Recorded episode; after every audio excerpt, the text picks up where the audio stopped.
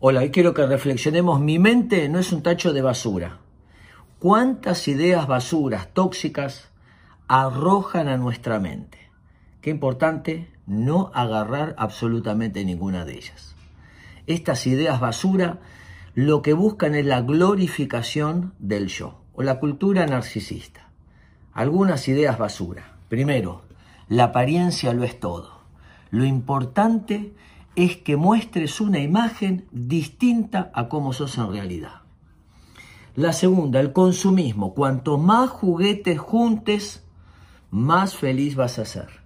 La superficialidad, la banalidad, lo chato, lo que no permite lo profundo, la reflexión, la madurez. El exitismo, tener éxito, cueste lo que cueste, porque entonces vales más. Y por último, el individualismo me salvo yo y los demás, no me importa. Algunas ideas basura que hay que decirles que no para no ser contaminados. Espero que les sirva.